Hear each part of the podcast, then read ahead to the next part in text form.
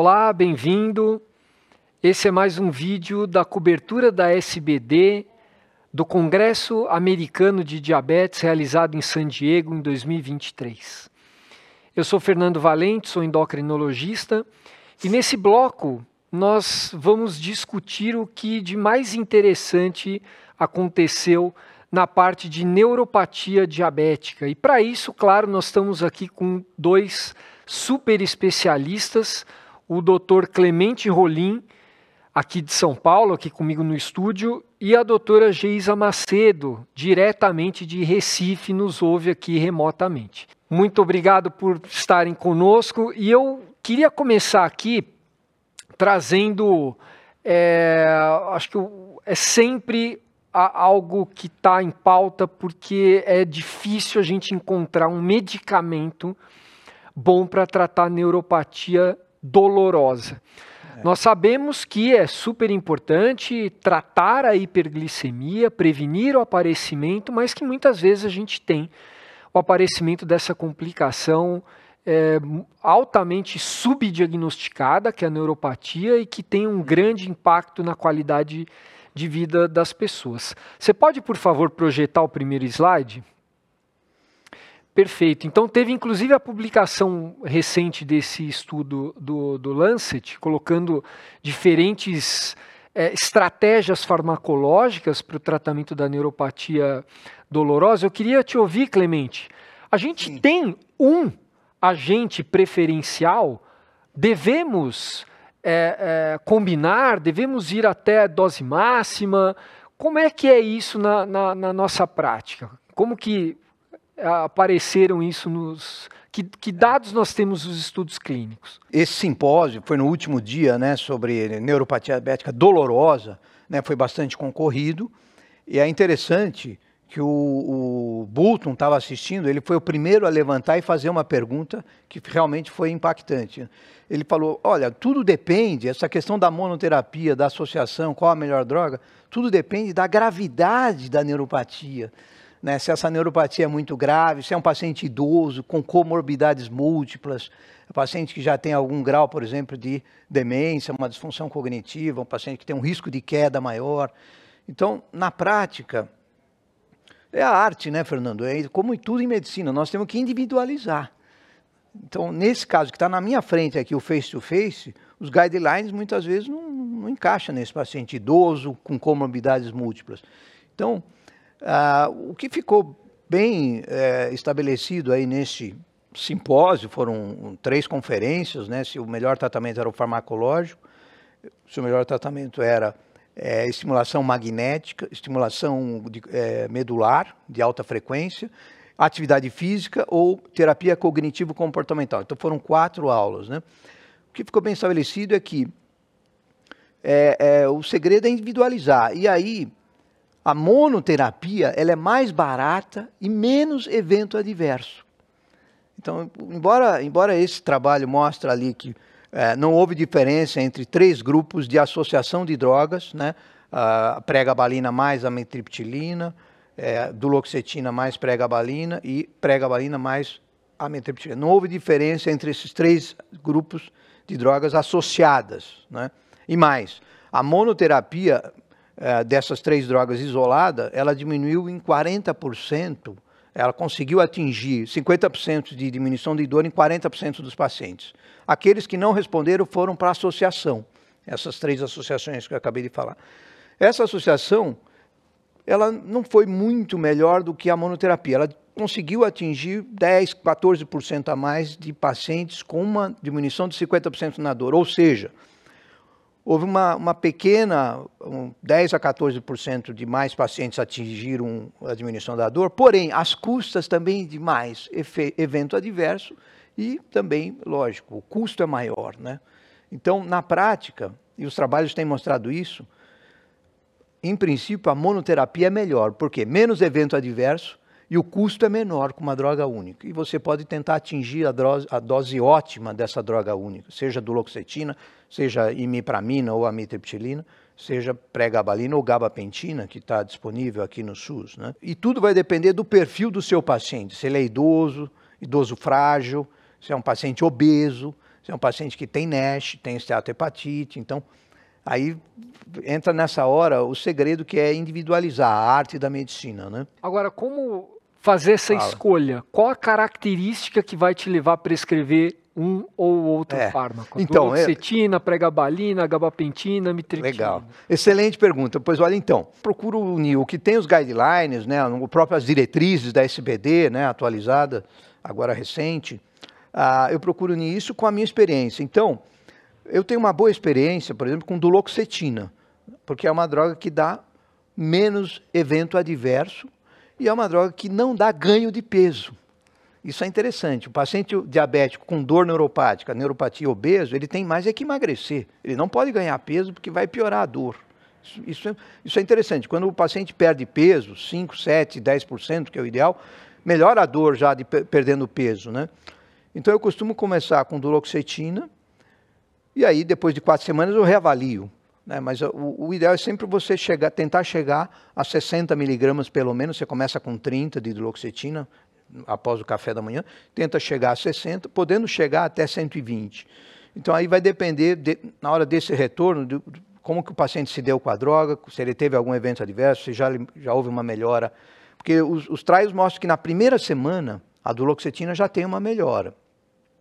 Agora, tudo também é uma questão do NNT. O que é o NNT? É o número necessário para tratar. Nós sabemos que os tricíclicos são espetaculares, é primeira linha para dor neuropática, porque o NNT é 3. Porém, o problema do triciclo é evento adverso, seja ganho de peso, seja obstipação, é, seja visão turva, sudorese, taquicardia, pode, e são pró-arrítmicos, são drogas que estão contraindicadas em pacientes com DAC, com angina, né, com insuficiência cardíaca. Ah, então, eles são campeões de eficácia, porém o problema é a toxicidade. Já a duloxetina, o NNT é em torno de 5. A gabapentina, em torno de 6. E a pregabalina, em torno de 8. Então, o NNT é importante ter em conta a eficácia analgésica da droga. E aí, depois, é lógico, é, é, a gente prefere a monoterapia, mas na prática a gente acaba associando duas drogas. Então, essa associação do loxetina de manhã, pregabalina no bedtime é muito interessante. Mas não é todo paciente que tolera e o custo é maior. Né? Mesmo aqui no SUS, você pode fazer associação de gabapentina com imipramina, em alguns casos mais graves. Né? Estou falando aqui de casos intratáveis, casos de difícil controle. Então, você acaba associando na prática. Né? Antes da gente passar para a GEISA, então, já que você falou da magnitude do efeito é. e do custo tem o exercício físico. Exato. O é. exercício físico ele pode ser mais é. acessível. É. É, qual o impacto do exercício? Qual a intensidade? Existe uma diferença da intensidade do exercício provocando um, um resultado melhor ou, ou não tão bom? E logicamente, existem cuidados que o indivíduo com neuropatia deve ter para praticar ah, exercício. Excelente pergunta. Até essa, essa é uma pergunta que uh, até me deixa entusiasmado para responder, porque esse ADA, ele se caracterizou, uma, uma das coisas que ficou bem estabelecido, exercício físico é medicina. Dieta saudável é medicina. Às vezes a gente está preocupado com a medicação e tal, mas não podemos esquecer o fundamental, o tratamento fundacional: exercício, atividade física programada, regular e a dieta saudável. Então, na prática, a gente sabe que hoje o exercício físico ele está competindo com as drogas. Né? E, e, é lógico, é, é, tem um porém, tem um porém. O exercício físico não é vacina você tem que persistir no exercício físico. A pessoa que começa a fazer atividade física e para, ela perde todo o efeito. Então, tem que ser uma coisa persistente e programada e sob supervisão médica. Né? É, como você comentou, muito bem perguntou, os pacientes com neuropatia, ele tem um risco maior de uma lesão, dor muscular, dor articular, ele começa a fazer atividade física em excesso, ou, ou uh, anaeróbico, ele começa a ter dor muscular, e, e, dor articular por artrose, né? Então precisa tomar muito cuidado, orientar os pacientes em relação ao melhor horário, a vestimenta, um tênis confortável, meia de algodão branca sem costura, tudo isso é importante, né? Mas na prática, então, o que, que a gente recomenda?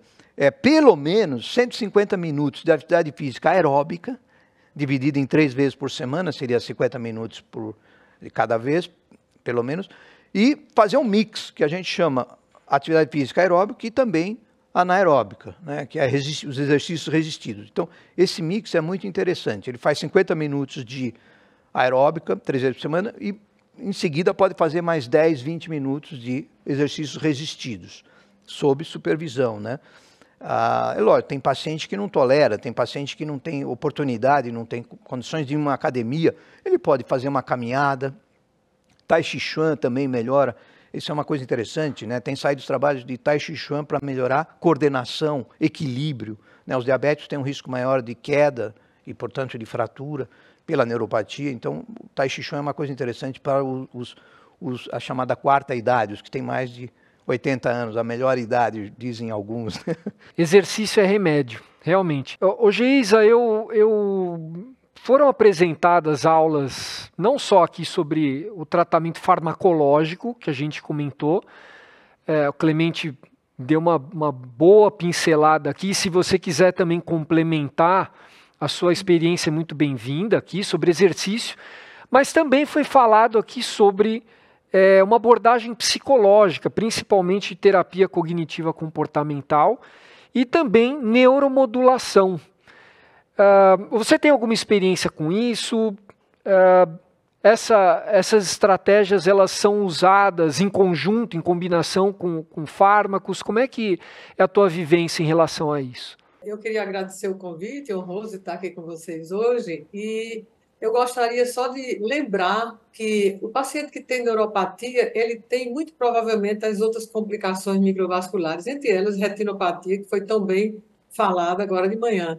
Então, lembrar que o paciente for fazer exercício, ele deve também avaliar a retina e ele não deve fazer exercícios extenuantes, porque isso, dependendo do grau de gravidade da retinopatia, pode lhe dar algum problema.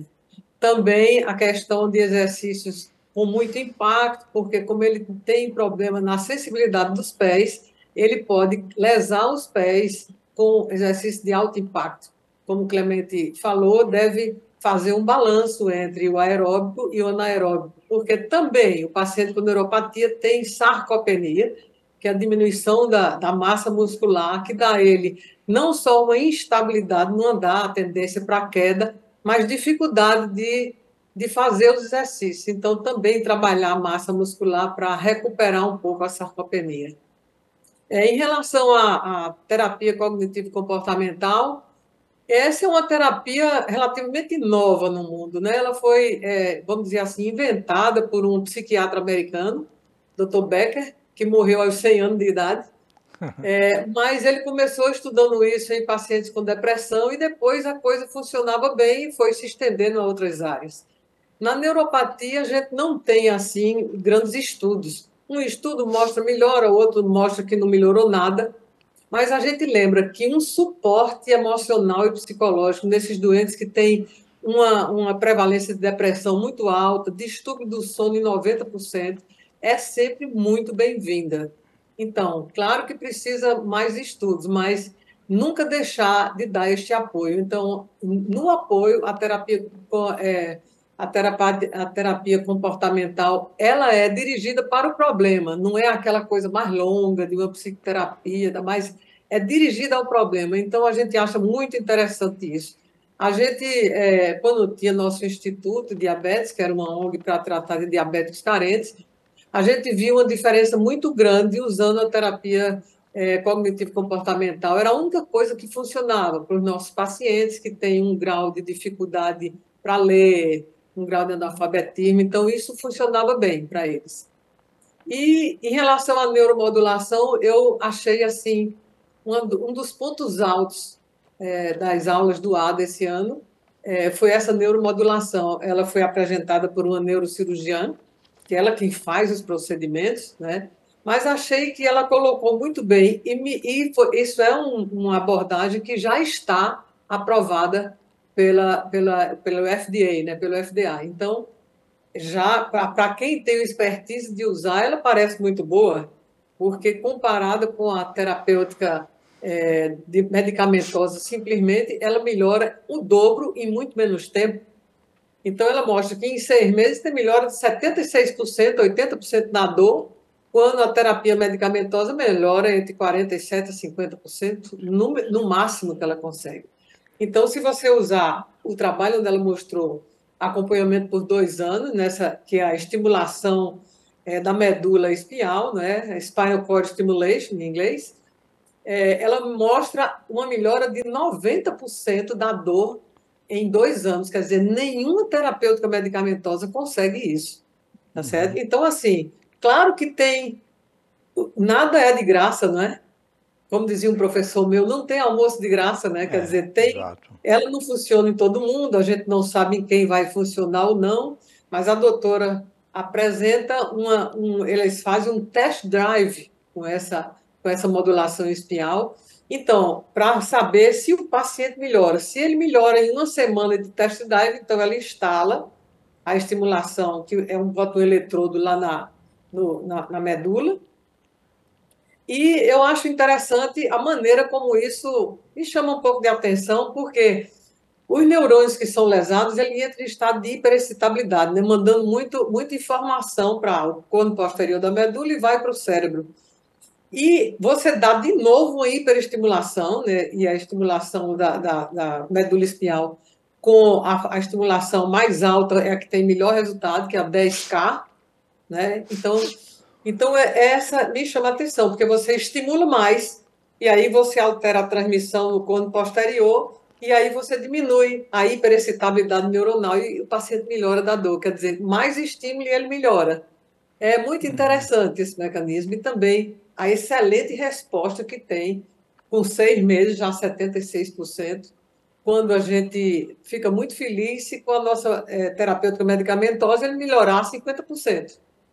A gente, uhum. 30%, 50% já é melhor. Esse é 76% e chegando a 90% é, em, em dois anos, que eu achei extraordinário.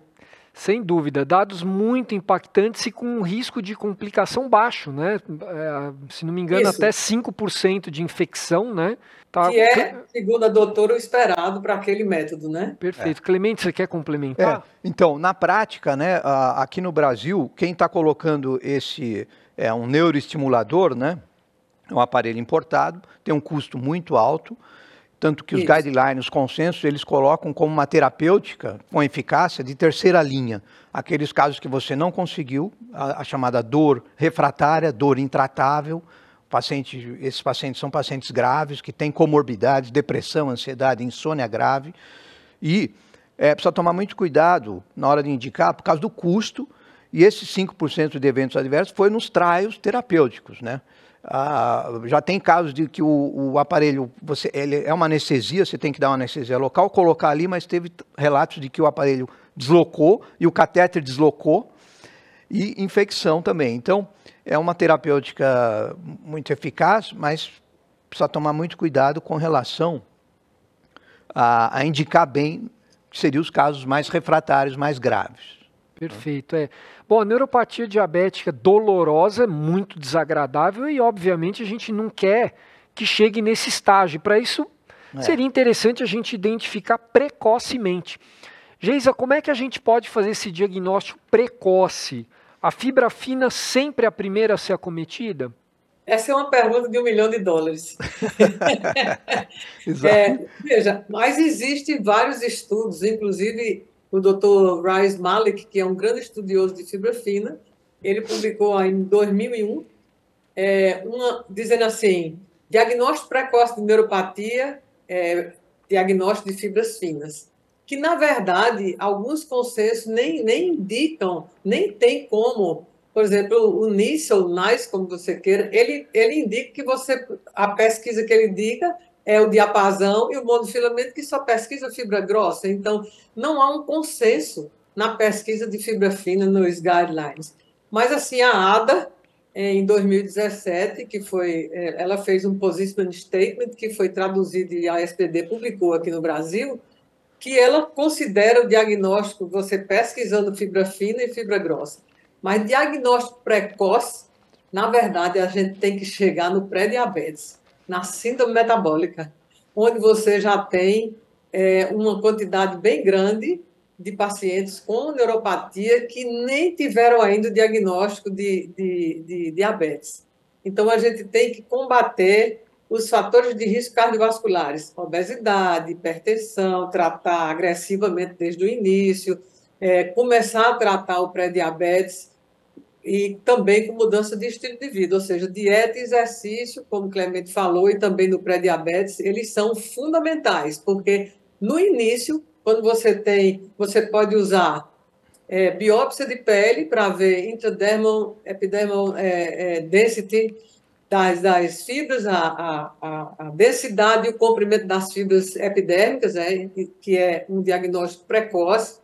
Pode usar a microscopia confocal corneana, que você vê antes de aparecer a retinopatia, você pode já ter essa alteração. O doutor anterior, o doutor Fernando, falou que era já um problema neurológico no fundo de olho, e é isso aí. Quer dizer, você aborda com a microscopia confocal carniana, que não é um método invasivo, simples de fazer, mas precisa de expertise, de alguém treinado para fazer, não é, não é disponível em todo canto, mas é um método diagnóstico é, precoce. É, e depois, é, se você for pensar também na neuropatia autonômica, que é também uma neuropatia que a gente aprendeu que era uma uma coisa que acontecia somente depois de muitos anos uhum. de diabetes, e hoje a gente sabe que existe até no pré-diabetes. Então, você podia fazer um teste de variabilidade da frequência cardíaca, e aí você detecta até em quem tem intolerância à glicose. Aí seria sim um método, mas todos esses são métodos que não se usam na prática, não tem praticidade, precisa de aparelho sofisticado, precisa de, de de expertise para fazer isso, não é fácil você estar tá fazendo biópsia de pele. Sim. Então, a gente fica com talvez a microscopia confocal corneana, que é, seria o menos invasivo, talvez mais disponível, dependendo dos oftalmologistas para a gente fazer esse diagnóstico precoce. Também tem que você pesquisar, não é? Ir lá no paciente, pesquisar, fazer a sensibilidade dolorosa, fazer é, o diapasão, né? fazer a vibratória, né? fazer as coisinhas clínicas que são fundamentais. Ah, mas eu não tenho aqui o monofilamento. O monofilamento é para risco de ulceração, não é bem para diagnóstico de, de, neuropatia. Então, você tem o, o palitinho, você tem o diapasão, até o martelo, que seria em última, em última instância. Basta que você teste uma fibra fina e uma fibra grossa, então você precisa de um palito e do diapasão, que são coisas baratas, fáceis de se fazer na sua prática clínica. Aí você já tem uma. Se não tiver nada disso, faz o touch test, tá certo? Que é o light touch test, que é com o dedo você toca nos dedos dos pés, primeiro, terceiro e quinto, pododáctilo, primeiro, terceiro e quinto, cabeça do metatarso, um toque leve, aqui, aqui, aqui no seu pé. E se o paciente não sente, já é um indício de que ele tenha já seu comprometimento neuropático. Então, não depende nem de instrumento para fazer o diagnóstico. O problema é, é, as pessoas, né, os profissionais de saúde, procurarem por neuropatia. Mandar o paciente tirar o sapato, pesquisar o pé e uhum. estar atento para a questão da neuropatia autonômica também. Seria sensibilidade térmica e dolorosa para a fibra Exato. fina, né, Clemente? É. É, se você quiser é. complementar, é. fica à vontade, mas eu queria também já pois puxar para a gente é, encaminhar aqui para o encerramento. Existe alguma novidade nos mecanismos fisiopatológicos é. da neuropatia e alguma terapêutica voltada a isso aí na, como perspectiva? Excelente. Então, nesse sentido, Fernando, duas, existem duas novidades. Uma ainda é experimental em ratos, que é ácido graxo poliinsaturado, ômega 3 está é, é, tá prevenindo e está tratando neuropatia, embora por enquanto ainda são em, experimental, mas é uma coisa para o futuro. Né? É, o, ele, o, o, colega que apresentou o trabalho lá, o Mark Orek, ele só trabalha com isso, né? É, tratamento de neuropatia diabética com óleo de peixe. Então isso é uma coisa para o futuro, que vai chegar.